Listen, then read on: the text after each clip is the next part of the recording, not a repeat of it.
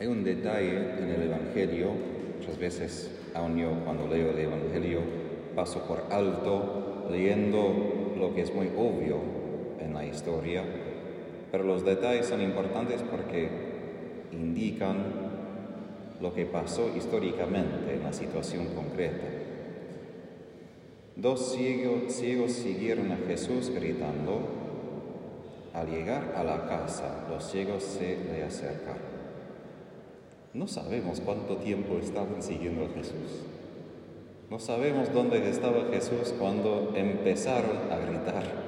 Puede ser dos minutos, puede ser una hora entera que estaban siguiendo a Jesús en el camino, repitiendo, repitiendo y pidiendo su auxilio y su ayuda.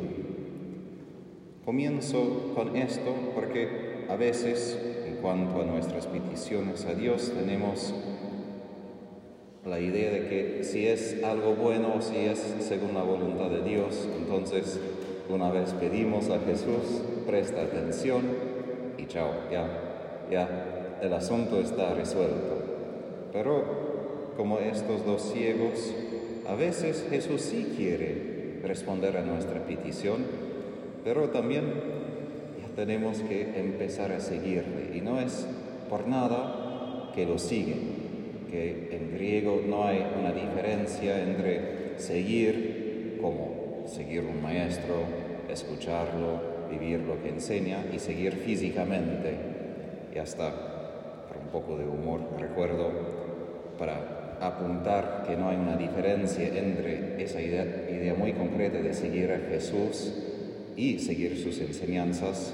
Recuerdo un meme en internet donde Jesús está sentado en un par banco el parque, por ejemplo, una plaza, como nosotros tenemos, y un chico, un adolescente está con su teléfono y Jesús se acerca y dice, quiero que me sigas. No, no, no en Facebook, no en Twitter, que me sigas en verdad. Porque a veces seguimos a Jesús en las mentes, nos gustan sus ideas, pero estos dos ya están siguiendo muy concretamente a Jesús antes de que Jesús haga cualquier cosa por ellos, antes de recibir la sanación que piden, antes que Jesús da la vuelta y dice, bueno, ¿qué están buscando? Y esto he visto como sacerdote muchas veces que la gente a veces, aun yo, mi vida, tenemos esto al revés. Acudimos a Jesús y ponemos todo de que depende de que si Jesús me contesta, y si me contesta, entonces le voy a seguir.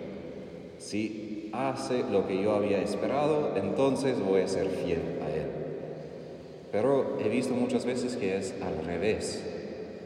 Depende de que si ya lo seguimos, si estamos buscando a Él, de que si vamos a recibir la gracia que estamos buscando. Y de hecho, San Ignacio Loyola cuando él escribe en los ejercicios espirituales sobre la perseverancia en la oración, dice que cuando nosotros, por ejemplo, estamos en desolación, cuando no nos gusta rezar para nada, no sentimos nada, dice, debemos rezar de igual, la misma cantidad de tiempo y hasta añadir un poco más, porque Jesús suele dar algo de gracia justo al fin aun cuando no sentimos nada por cinco.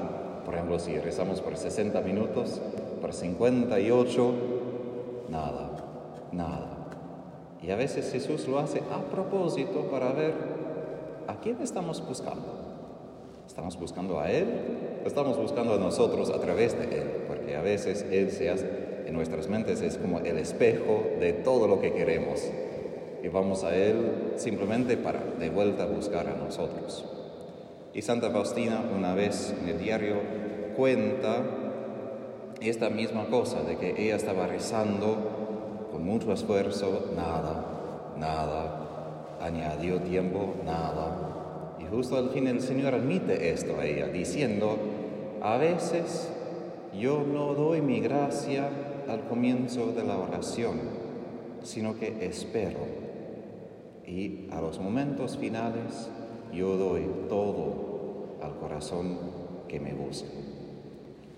Esto es importante para entender esta lógica porque si no, podemos caer muy fácilmente bajo el desánimo de Satanás, los demonios, que van a susurrar al minuto 30, pero ¿para qué sirve? Hombre, por favor, déjalo, no está, no está interesado, busca otra cosa, por favor. Y los demonios siempre van a, susurrar, siempre van a intentar desanimarnos. Pero como Santa Faustina en su propia reflexión escribió de que también nuestra salvación depende de la oración y de la oración perseverante. Porque para que el reino, para que Jesús venga, es necesario una fe profunda, no simplemente una fe que dice una cosa e inmediatamente sale lo que esperamos. Los dos ciegos son para nosotros símbolos de todos los que no tienen esta, esta fe, porque la fe en la Biblia es lo que nos hace ver, y más que todo nos hace ver a Jesús y ver la realidad según Él. Hay muchos lugares a veces donde somos ciegos, los psicólogos hablan de como puntos ciegos en nuestra vista.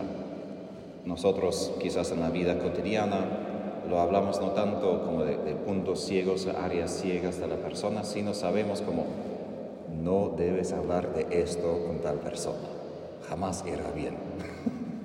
no debes decir cualquier cosa sobre esto, porque va a surgir una explosión. Es decir, es como una área donde falta la libertad, pero todos nosotros tenemos estos puntos ciegos. Todos nosotros tenemos áreas donde la fe no ha iluminado y más que todo reaccionamos de nuestra carne débil, de ser pecador. Y ahí es donde necesitamos seguir a Jesús, aun cuando sabemos que hemos pedido y caemos, pedimos y caemos, pero de seguir pidiendo. Aquí necesito ver Jesús. Aquí necesito la fe.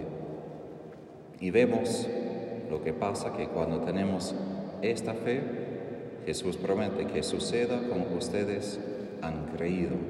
Es decir, la fe sí siempre obtiene lo que pide, pero con esta perseverancia frente de Jesús. Ahora, Jesús en el Evangelio cumple lo que escuchamos en la primera lectura en cuanto a Isaías de que cuando el reino viene, los ciegos verán, los sordos oirán, los que tienen cualquier tipo de enfermedad serán sanados. Es decir, el reino de Dios tiene como su efecto esta sanación de tantas cosas malas. Simplemente quiero apuntar eso, de que nosotros debemos, por ejemplo, ayudar a los pobres, debemos cuidar a los enfermos, todo esto. Pero como cristianos debemos también tener la fe para que llegue el reino. Porque hay una manera de cuidar todo esto que es accesible aún a los que no tienen fe, aún los ateos pueden cuidar a los enfermos. Pero nosotros estamos esperando para que llegue Jesús. Y cuando Él llega, en un momento va a haber tantos milagros, va a haber tantos problemas resueltos, que no toma el camino largo humano de resolver, simplemente exige la presencia de Jesús. Y esto exige muy concretamente a qué voy. Frente de los problemas, no pensar en la, la resolución o la respuesta práctica. Para mí es difícil como varón, siempre dicen que los varones frente de problemas siempre quieren reparar, resolver inmediatamente.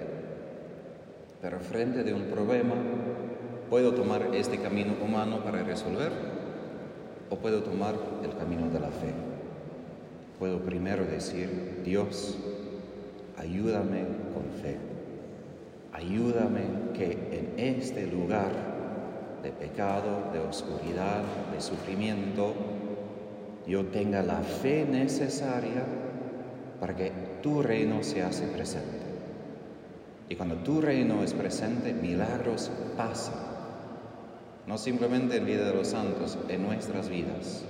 Obviamente Dios a veces va a pedir que cuidemos según el camino humano, pero no debemos dudar de que también es posible que a través de nuestra fe el reino llega a nuestras vidas y aparezca nuestro trato con los demás, para que no simplemente hablemos de un Dios, hablemos de un reino, pero mostremos a Jesús vivo y resucitado que viene con poder para que su reino se extienda todo el mundo, a todos los corazones.